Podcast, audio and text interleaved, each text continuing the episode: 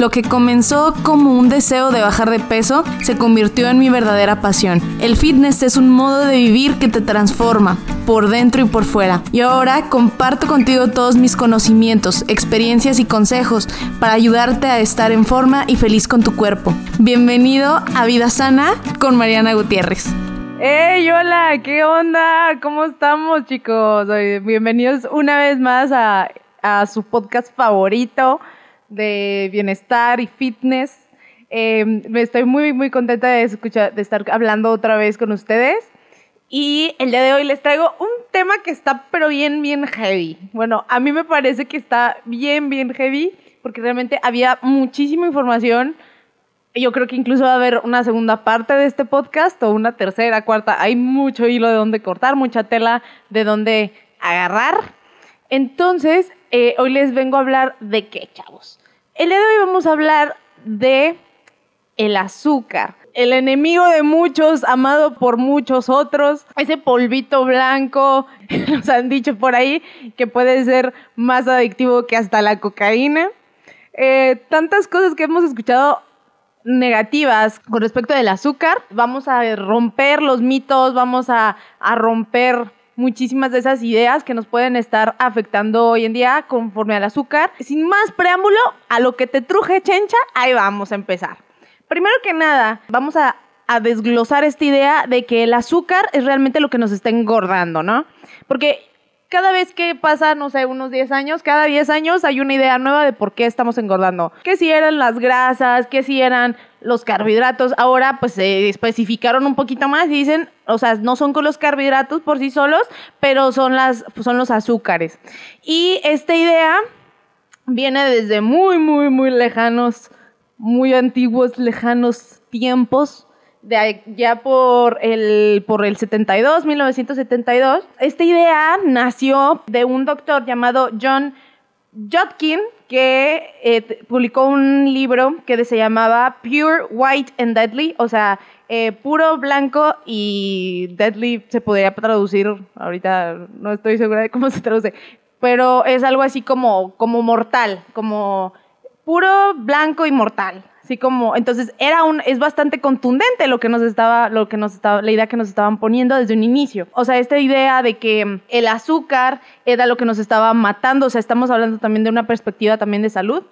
Y este, lo que se podía hacer al respecto para, para detener como esta, ese, ese peligro. Claro que esta idea pues pasó mucho, mucho tiempo en el aire sin que nadie la la indagara, porque luego se le dio más atención a las grasas. Les digo, en los años 70, pues apenas la gente estaba diciendo, no, es que la grasa es lo que te hace engordar.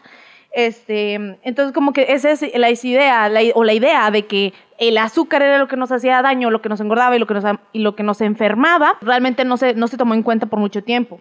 Hasta que en 2003 hubo un estudio que incluso fue publicado en el American Journal of Clinical Nutrition, o sea, el Diario Americano de Nutrición Clínica, eh, que desrelacionaba al consumo de jarabe de alta fructosa en las bebidas eh, carbonatadas, o sea, refrescos, y su rol en la epidemia de la obesidad.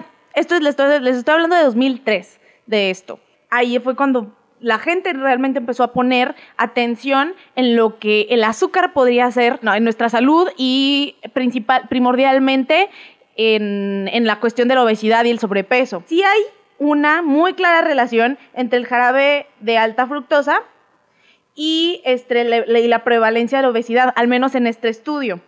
Y también clarificaban mucho o hacían mucho hincapié en una idea, la fructosa y la glucosa ahora sí, como dándoles un poquito más de fondo para que puedan entender esta parte, estas partes de los estudios un poquito mejor. Los azúcares, básicamente lo que son, es la forma más sencilla o la forma más simple de carbohidrato. Y por ende también nos dan energía muy, muy rápido. En este primer estudio que no, de los que les estaba platicando, pues hacían una distinción muy importante entre dos tipos de azúcares simples, que es la fructosa y que es la glucosa. La glucosa o la sacarosa, por ejemplo, la sacarosa viene siendo el azúcar de mesa. Y al igual que la fructosa es un disacárido, o sea, son dos carbohidratos bebés que son compas y se juntan y ahí van por la vida. Entonces, la fructosa y la sacarosa, por ejemplo, el azúcar de mesa y la fructosa, que por ejemplo está en las frutas, a modo simple, lo que pasa para que nosotros podamos utilizar los azúcares, hagan de cuenta que estos disacáridos son compas, son, son amigos que siempre andan juntos por la vida.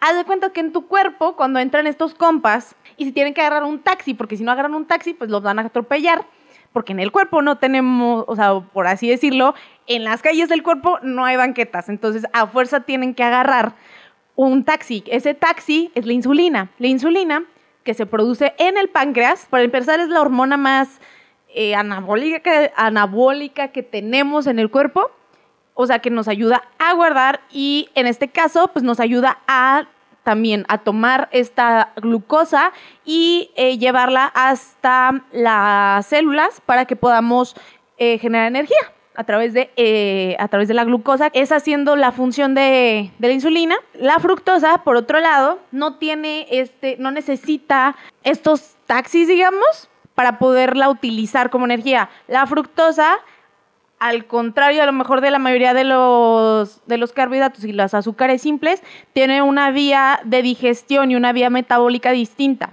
Este, la fructosa se digiere en el hígado y esto puede ser un arma de doble filo.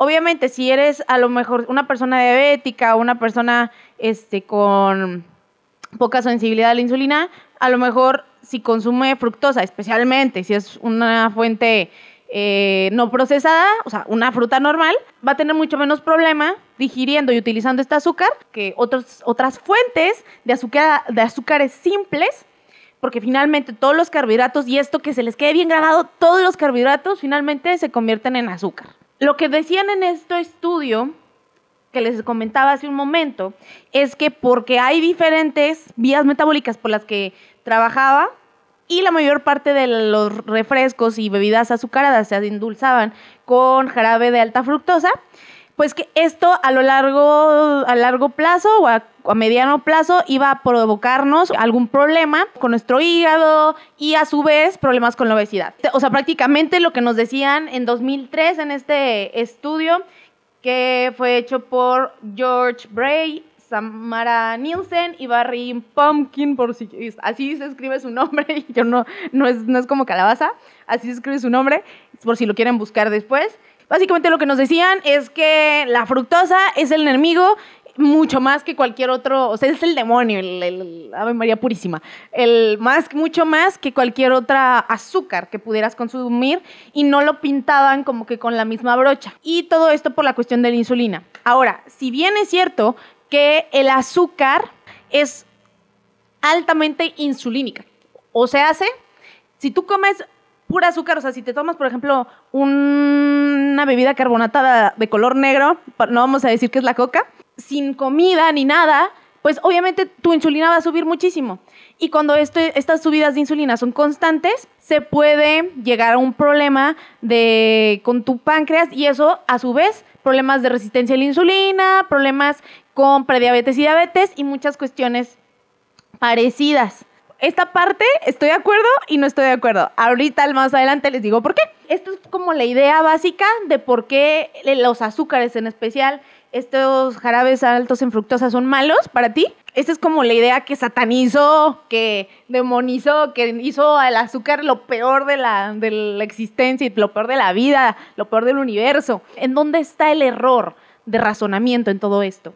Pues, para empezar, y esto es muy importante que lo tengan muy, muy claro para podcasts que vienen o simplemente para su vida diaria, porque algo esté relacionado no quiere decir que A es igual a B.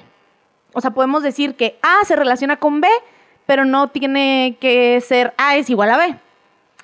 Para ponerlo un poquito más sencillo con un ejemplo, de los años 50 a los años, a los años 80 hubo un incremento en la demanda de bebidas azucaradas. Pero también por la cuestión, por la industrialización de todo, básicamente, también hubo una alza de, en el consumo de agua embotellada. Entonces, si vemos la, si vemos la información, se va a relacionar la, el incremento de venta de agua embotellada con también los índices de obesidad. Y no quiere decir que el agua tenga que ver, o sea, si tú lo pones en una gráfica y ves cómo ha incrementado el consumo de agua embotellada y, y ves cómo ha incrementado la obesidad, pues hay un incremento de las dos, bastante paralelo. Sin embargo, esto no quiere decir que porque la gente tome más agua embotellada, ahora está más gordita. Eso es lo que yo me refiero. Correlación no iguala una causa. Ahora, otros estudios que son súper interesantes, que son muy importantes que consideremos. En 2015, un estudio titulado Azúcar y Salud y Controversias de Salud nos decía, básicamente, el azúcar por sí misma, por sí sola, no era em, un factor que contribuyera de manera importante en la cuestión de obesidad y que también nos decía que era muy improbable que un solo nutriente o un solo nutrimento fuera la causa principal de este tipo de condiciones de obesidad y sobrepeso. También nos decían en este estudio de 2015 que era mucho más importante estar monitoreando el consumo calórico total y que eso era lo que de verdad iba a determinar cuál era la, verdadera relación que, tenía los, que tenían los azúcares en general con, la obesidad y el sobrepeso. Que en 2011 se concluyó una, un estudio en Australia. Era un estudio que llevó 30 años. Era básicamente un estudio eh, epidemiológico. Eh, meramente observacional, o sea, no, no había grupos de control ni nada, pero se dieron a la tarea durante más de 30 años de analizar eh, esta relación entre los azúcares y sobre todo del consumo de bebidas carbonatadas, de bebidas azucaradas, con la obesidad. Y algo bien interesante, en Australia hubo un, un decline importantísimo en el consumo de azúcares, o sea, se triplicó desde 1980 hasta cuando terminaron los estudios.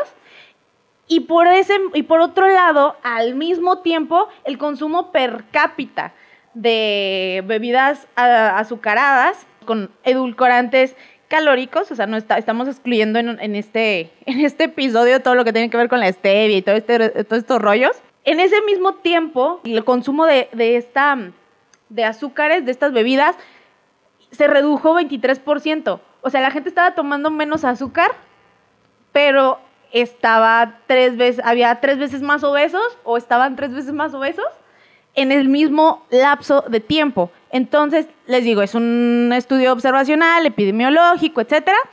Realmente habría que considerar muchísimos otros factores para analizar los resultados del estudio, los hábitos que tenían en general en su vida, eh, qué otras cosas comían, pero realmente este tipo de información nos hace ver que pues es bastante improbable que un solo factor, en este caso el azúcar, nos genere un problema de obesidad o nos genere un problema por sí solo. Ahora, yo no les estoy sugiriendo que se atasquen de, Coca-Cola terminando de escuchar esto. por ahí, o sea, no tomen mis palabras para su conveniencia, ¿ok? Yo lo que les estoy tratando de decir es que no se claven a lo mejor mucho tratando de decir, ay, no, es que la coca, me, tomo, la coca sin azúcar porque pues es sin azúcar, porque el azúcar hace daño y engorda.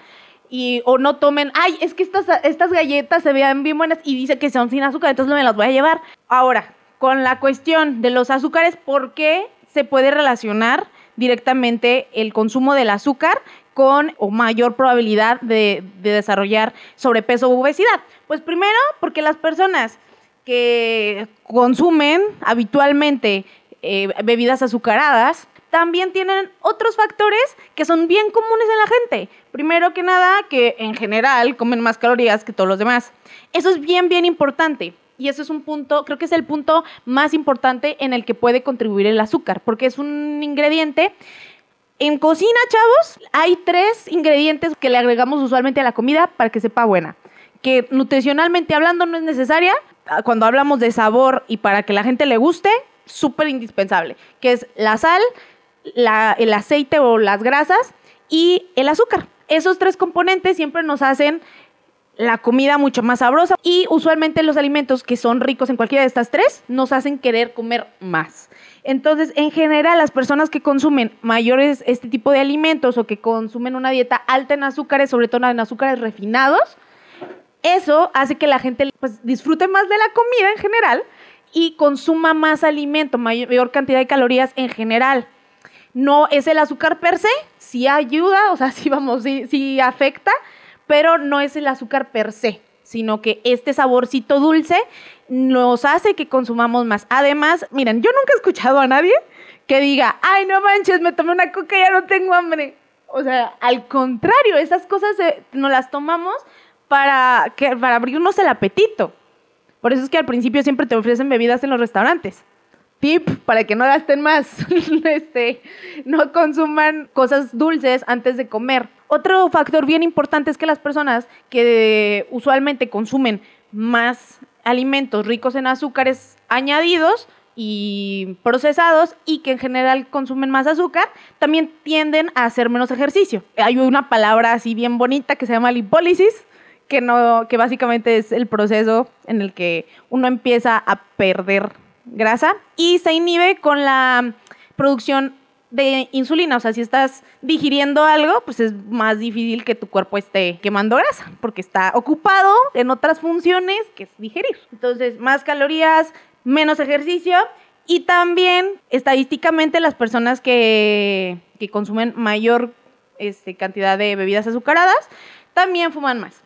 Y finalmente también existe como esta, y esto tiene que ver con el ambiente y con cómo nos han ido como programando las ideas que hemos ido aceptando en cuestión de, mm, verdades, entre comillas, sobre la nutrición y la alimentación, es que nos están bombardeando todo el tiempo. En un inicio les mencionaba el título del libro de, de, del doctor Jotkin, que era puro, blanco y maligno ese, o sea, ese tipo de lenguaje en el que decimos, ay, es que el azúcar es lo peor, es que es el veneno blanco, es que es adictivo, es que es como la cocaína, es que es una droga. O sea, relájate poquito, un chorro, porque el azúcar, por ejemplo, es muy distinto. O sea, tiene que ver con, o sea, es un nutriente. Si tú haces ejercicio y necesitas energía rápida, obviamente te ayuda a tener un poquito de azúcar en el, en el tanque. O sea, lo me, incluso de azúcares simples. O sea, a lo mejor, sí, obviamente la cantidad importa, pero, o sea, no, no es que sea lo peor que existe ni nada por el estilo. Uno tiene que saber cómo incorporar las cosas que le gustan sin llevarlo a un exceso. Porque eso es lo que realmente te hace daño del azúcar. En el día de una persona normal, a lo mejor se levanta, se prepara un café, le echa a lo mejor eh, leche, que por cierto la leche también tiene azúcar, es la lactosa.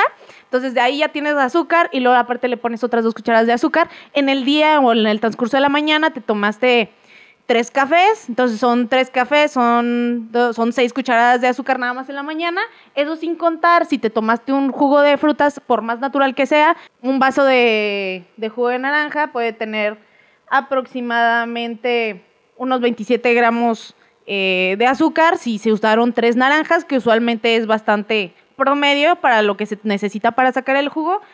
Y algo muy importante, que la Organización eh, Mundial de la Salud nos recomienda como límite máximo, así como que, ah, bueno, en este día te pasaste de lanza y comiste un chorro de azúcar, no más del 10% de tus calorías totales en el día. Eso para una persona promedio de que consuma 2.000 calorías al día, eh, eso va a significar 50 gramos de azúcar. Tú en el día, tú en la mañana, hablando de que cada cucharada de azúcar, bueno, cuchara, si son cucharaditas son 4 gramos, son 4 gramos de azúcar por cucharada, tú en la mañana te comiste 6, eso nos daría un total de 24 de los cafés que te tomaste, más los 27 del jugo de naranja que te tomaste en la mañana. Ahí ya tienes tus 51 gramos de azúcar en la mañana nada más. Y no estás contando ni las papitas, ni la catsup, ni, el panecito que te comiste en la noche. O sea, realmente es ese exceso, o sea, lo que, te va a estar haciendo daño. No es el azúcar per se, es el exceso de todo lo que te estás comiendo a lo largo del día. Y eso es lo que tienes que fijarte en el momento de enfocarte en vivir una vida más sana en general. Entonces, este lenguaje, les hablaba de este lenguaje como en el que estamos todo el tiempo diciendo, es que esto es lo peor que hay, y no. O sea, realmente hay cosas que afectan muchísimo más. Otra cosa que afecta muchísimo en pensar que un solo nutriente es lo que te está haciendo daño, tiene que ver con que mm, siempre hay como distorsión en cómo entendemos la ciencia o cómo entendemos los, los estudios científicos que van saliendo. En, por ejemplo, aquí yo, le, yo le cité varios, varios estudios que, les repito, están en la caja de descripción. Habrá quien tome un, uno solo de los estudios y vaya a tomarlo como verdad absoluta sin realmente entender cómo es que se generó esa información o qué tan verídicas y quién fue el patrocinador del, del, estudio. O sea, tantas, tantas cosas. Uno tiene que estar bien pilas con eso. Y pues finalmente, otro de los factores que han hecho que pensemos que el azúcar es lo peor que hay eh, y que deberíamos de evitarla por completo, que cuando a ti te repiten una misma idea, muchas veces llega un momento en que lo aceptas como verdad. Eh, por ejemplo, en el caso de las mujeres, toda la vida nos dijeron que no nos, que no nos depiláramos la cara con, igual que los hombres, con rastrillo, que porque luego se nos iba a crecer el vello más largo. Bueno, para empezar, el vello sale de dentro hacia afuera. O sea, si tú no tienes, o sea, si tú naturalmente no tienes vello grueso, puede que al principio parezca más grueso porque te quitaste la parte más delgada, no se va a hacer más grueso el vello nada más porque te rasures o porque te pides la cara con, con un rastrillo. Pero eso es una idea que nos repitieron toda la vida. Entonces ahora la mayoría de, de nosotras las mujeres aceptamos esa idea como correcta. Esto sucede también en el ámbito de la nutrición. Nos van repitiendo muchas ideas constantemente y las aceptamos porque ya nos las han dicho tal, tal cansancio que ya aceptamos eso como verdad. Entonces, conclusiones para esto, chicos es que vean su dieta como un todo y no se enfoquen solamente en un solo nutriente, que sí, tenemos que moderar el azúcar, porque como ya les, como ya vieron en el ejemplo que les di con los cafés y el jugo, es bien sencillo ir aumentando la cantidad de azúcares que consumimos y como un bonus, también hay estudios, o sea, en el que se notó que la saciedad se reducía muchísimo cuando comíamos alimentos ricos en azúcar. Entonces, en ese sentido, pues sí moderen el azúcar que comen, pero, tampoco estén comprando todo sin azúcar, porque hay, y, y comiendo todo lo que es sin azúcar en desmedida, solamente porque creo que esto es lo saludable. Muchísimas gracias por escuchar este podcast. Yo sé que estuvo un poquito eh, pesadito, pero eh, yo creo que sí valía la pena déjenme saber en sus comentarios a través de mis redes sociales. Eh, me encuentras en Instagram, en Twitter, en, TikTok, en, incluso como Mariana GTZROD. Estoy, estamos trabajando también para ya la página de, para mi página de internet, que probablemente va a ser el mismo dominio, entonces estén atentos a eso. Y también pueden enviarme un correo si sus dudas es mucho más extensa. Pueden mandarme un correo a marianagtzrod96 arroba gmail para cualquier duda, comentario, quejas y amenazas con mi productor Yacid de Semilla, que ahí lo encuentran en, en Instagram como Yacid-Golgota. Muy bien. Y también pueden buscar sus redes sociales de Fecter y de verdad, muchísimas gracias por escuchar una vez más este podcast. Los quiero muchísimo con toda mi alma. Nos vemos en un, bueno, no nos vemos porque este es un podcast, pero nos escuchamos en un nuevo episodio. Bye.